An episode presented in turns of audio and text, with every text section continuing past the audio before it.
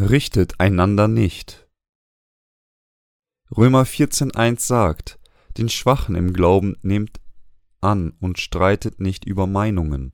Paulus warnte die Heiligen in Rom davor, den Glauben anderer zu beurteilen und zu kritisieren, zu dieser Zeit, da es sowohl diejenigen gab, die sehr gläubig waren, und auch diejenigen, die nicht so gläubig in der Gemeinde in Rom waren, fingen sie an, den Glauben des anderen zu kritisieren. Wenn dies ihnen passiert, müssen sie den Glauben des anderen respektieren und jede kritische Haltung gegen Gottes Diener ablegen. Es liegt an Gott, nicht an uns, seine Diener zu erziehen und aufzubauen. Selbst innerhalb Gottes Gemeinde tauchen viele Probleme unter den Gläubigen auf. Wenn wir uns ihren Glauben ansehen, können wir alle Arten von Glauben finden.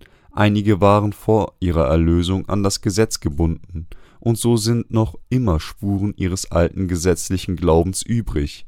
Einige Christen legen großen Wert darauf, nur ausgewählte Dinge zu essen, zum Beispiel mögen solche Leute glauben, dass sie kein Schweinefleisch essen dürfen, andere mögen glauben, dass sie den Sabbat unter allen Umständen halten müssen, aber wir müssen diese Unterschiede in unserem Glauben an die Gerechtigkeit Gottes beheben und uns nicht wegen kleiner Angelegenheiten kritisieren.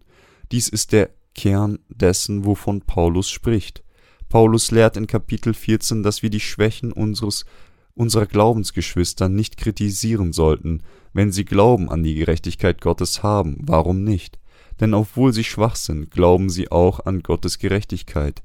Die Bibel betrachtet diejenigen, die von ihren Sünden durch Glauben an Gottes Gerechtigkeit erlöst worden sind, als das kostbare Volk Gottes.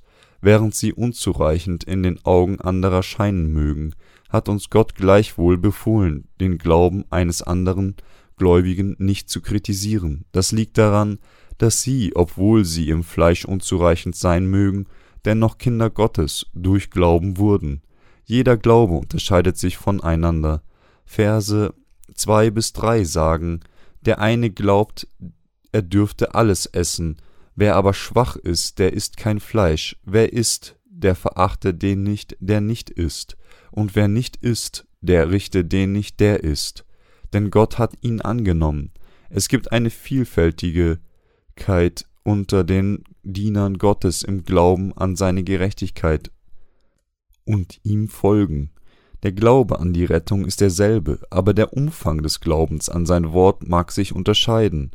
Wenn jemand ein Gesetzlicher gewesen war, bevor er durch den Glauben an das Evangelium der Gerechtigkeit Gottes wiedergeboren wurde, würde er Zeit brauchen, um seine eigene Gerechtigkeit zu aufzugeben, indem er gänzlich an Gottes Gerechtigkeit glaubt.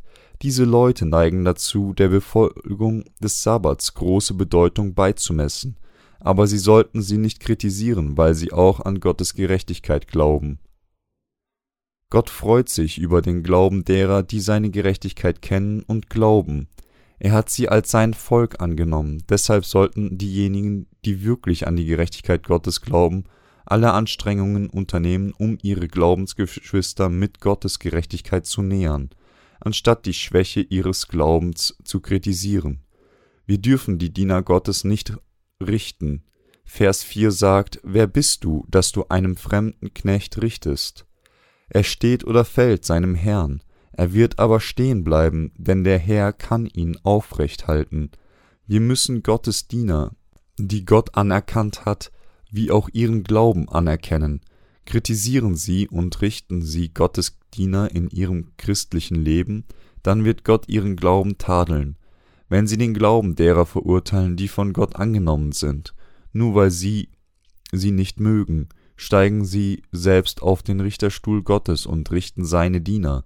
Dies ist nicht richtig, vielmehr sollten sie dankbar auch diejenigen Diener Gottes empfangen, die sie nicht mögen, und ihrer Führung gehorchen, während sie Gottes Gerechtigkeit erheben. Gott muss unseren Glauben anerkennen, wir sollten wahren Glauben haben, der Gottes Anerkennung und Belohnung verdient. Weil Gott uns erlaubt hat, unser Leben Jesus Christus zu widmen, danken wir ihm für seine Gerechtigkeit. Wir müssen diejenigen annehmen, die Gott annimmt, und diejenigen missbilligen, die Gott missbilligt. Ich hoffe, dass sie Gott verherrlichen, indem sie an seine Gerechtigkeit glauben, anstatt ihre eigene Gerechtigkeit zu erheben. Ich hoffe, dass Gott ihren Glauben gutheißen würde. Sie werden dann wegen ihres Glaubens an seine Gerechtigkeit erhöht werden, wenn sie auch an Gottes Gerechtigkeit glauben. Der eine hält einen Tag für höher als den anderen, der andere aber hält alle Tage für gleich, ein jeder sein in seiner Meinung gewiss.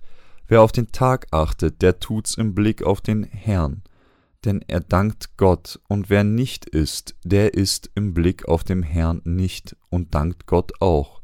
Römer 14, 5 bis 6. Unter den Juden waren diejenigen, die durch Glauben an Christus, unseren Herrn, des Evangeliums des Wassers und des Geistes gerettet waren. Viele von ihnen waren, obwohl sie an Jesus glaubten, immer noch an das Gesetz gebunden, aber sie waren bereits die Diener der Gerechtigkeit Gottes. Denn was auch immer sie taten, um das Gesetz zu halten, taten sie, um Gottes Gerechtigkeit zu verbreiten. Deshalb sagte Paulus denen, die unter dem Gesetz sind, bin ich wie einer, unter dem Gesetz geworden, obwohl ich selbst nicht unter dem Gesetz bin, damit ich die, die unter dem Gesetz sind, gewinne. Denen, die ohne Gesetz sind, bin ich wie einer ohne Gesetz geworden, obwohl ich doch nicht ohne Gesetz bin vor Gott, sondern bin in dem Gesetz Christi, damit ich die, die ohne Gesetz sind, gewinne. 1. Korinther 9, 20 bis 21. Wir dürfen den Glauben derer, die an die Gerechtigkeit Gottes glauben, nicht ablehnen. Wenn sie an Gottes Gerechtigkeit glauben und ihm dienen, müssen wir sie als die Diener Gottes anerkennen. Die Gerechten sollen für den Herrn leben. Verse 7 bis 9 sagen, denn unser keiner lebt sich selber und keiner stirbt sich selber.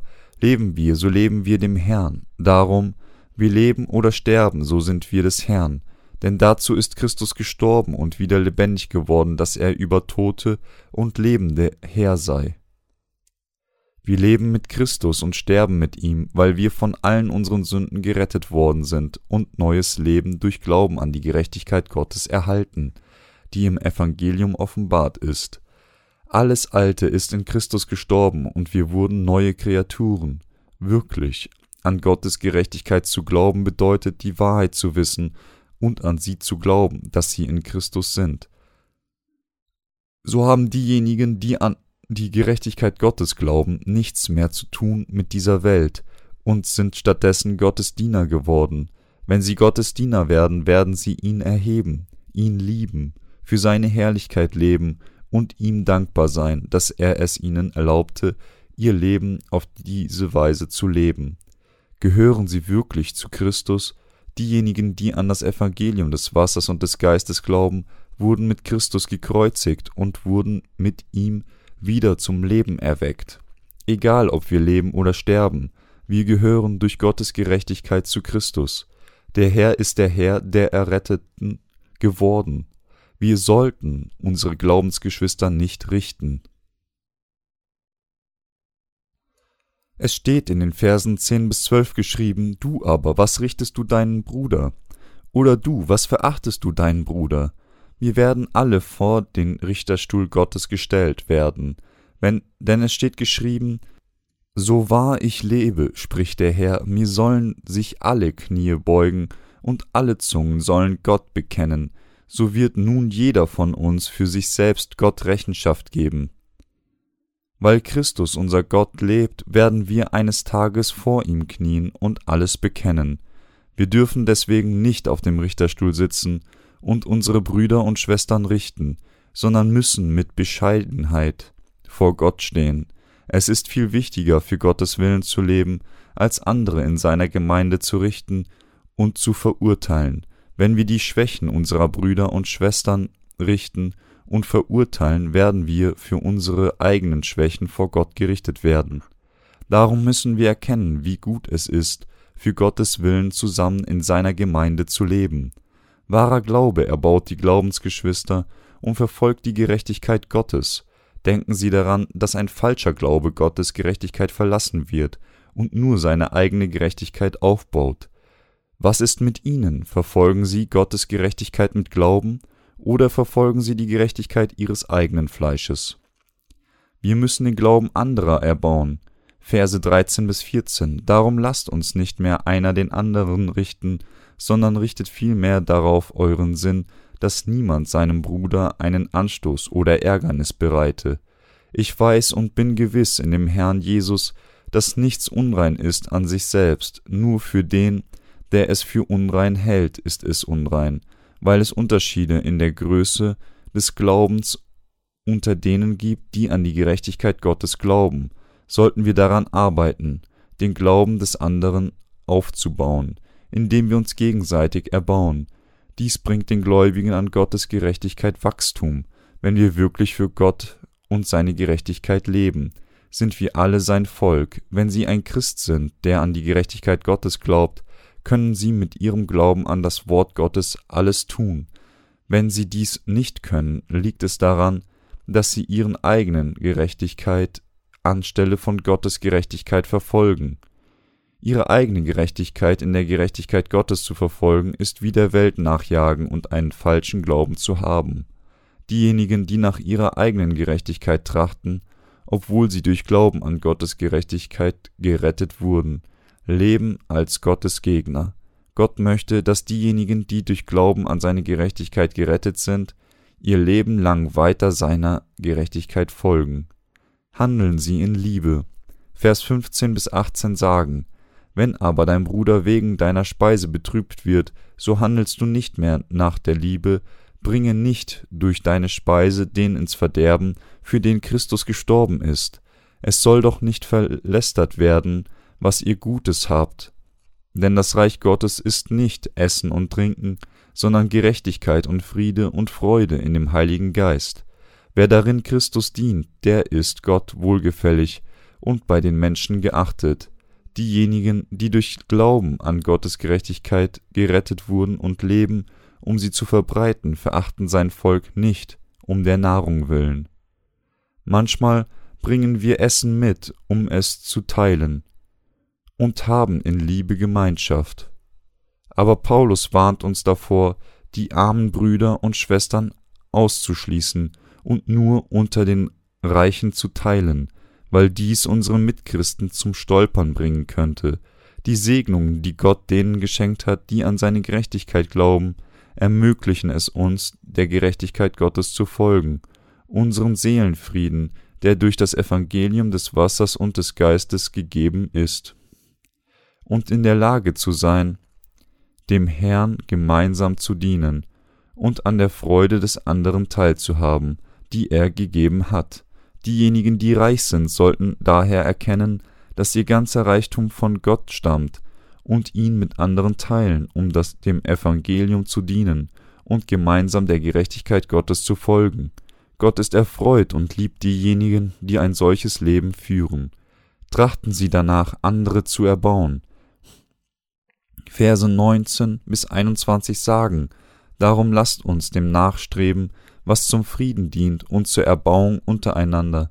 Zerstöre nicht um der Speise willen Gottes Werk, es ist zwar alles rein, aber es ist nicht gut für den, der es mit schlechtem Gewissen isst. Es ist besser, du isst kein Fleisch und trinkst keinen Wein und tust nichts, woran sich dein Bruder stößt.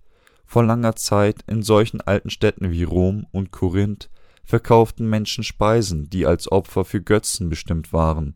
Einige von den Gläubigen an Gottes Gerechtigkeit kauften solches Fleisch und aßen es.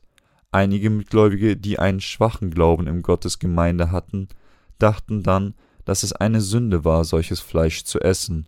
Darum sagte Paulus, Zerstöre nicht um der Speise willen Gottes Werk. Verse 20. Das gleiche trifft auf Wein zu. Es gab einige Gläubige, die sich keinen Gedanken um das Trinken gemacht haben, aber Paulus mahnte jedoch, dass wenn solches Verhalten den Glauben ihrer Mitgläubigen schwächen würde, es für sie gut sein würde, aufzuhören, mit dem Trinken ihrer Mitgläubigen zu kränken. Dies passiert auch unter uns, deshalb müssen wir unser christliches Leben in einer Weise leben, die andere erbaut und nach Gottes Gerechtigkeit trachten. Heutzutage kann es zu Problemen kommen, was das Essen betrifft, das den Vorfahren als Opfer dargebracht wird, und es ist besser, dieses Art von Essen nicht zu essen, wegen denen, die schwach im Glauben sind. Haben sie Glauben an Gottes Gerechtigkeit? Verse 22 bis 23 sagen, den Glauben, den du hast, behalte bei dir selbst vor Gott. Selig ist, der sich selbst nicht zu verurteilen braucht, wenn er sich prüft. Wer aber dabei zweifelt und dennoch ist, der ist gerichtet, denn es kommt nicht aus dem Glauben, was aber nicht aus dem Glauben kommt, das ist Sünde. Diejenigen, die an die Gerechtigkeit Gottes glauben, sind die, die den richtigen Glauben haben. Glaube an Gottes Gerechtigkeit ist der von Gott gegebene Glaube, der alle unsere Sünden reinigt. Christen müssen deshalb an Gottes Gerechtigkeit glauben und Überzeugung ihres Glaubens haben, an seine Gerechtigkeit haben. Die Heilige Schrift sagt uns, dass es eine Sünde ist, Gott zu folgen, ohne an seine Gerechtigkeit zu glauben. Alles, was ohne Glauben getan wird, ist eine Sünde, da wir wissen, dass alles, was ohne Glauben an Gottes Gerechtigkeit getan wird, eine Sünde ist, müssen wir mehr Glauben an seine Gerechtigkeit haben. Die Bibel sagt, wer aber dabei zweifelt und dennoch ist, der ist gerichtet. Alles ist rein, wenn sie mit Glauben an Gottes Gerechtigkeit essen, weil Gott jede Pflanze und jedes Tier schuf. Wir müssen einfach verstehen, wie wichtig es für uns ist, Gottes Gerechtigkeit zu kennen und an sie zu glauben. Wir müssen auch unsere wiedergeborenen Glaubensgeschwister erbauen und ihren Glauben respektieren.